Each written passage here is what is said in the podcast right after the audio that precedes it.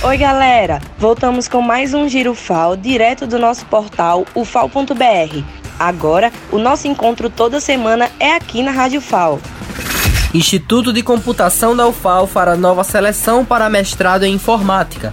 Os interessados têm até 29 de janeiro para se inscrever. São 54 vagas disponíveis destinadas a graduados em Ciência da Computação, Engenharia da Computação, Sistemas de Informação e áreas afins, portadores de diploma conferido por instituições oficiais e reconhecidas pelo MEC.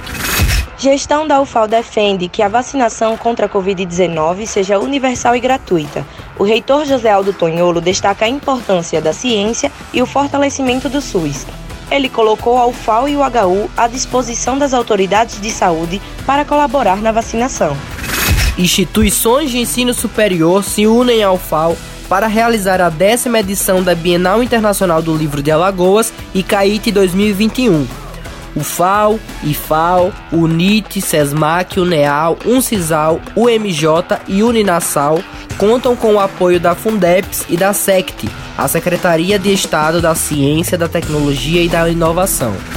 O Núcleo de Inovação Tecnológica da UFAL depositou 32 patentes e 36 novos programas de computação em 2020, um ano marcado por muitos desafios em decorrência da pandemia da Covid-19, mas também marcado pela alta produção de conhecimento pelos pesquisadores da UFAL.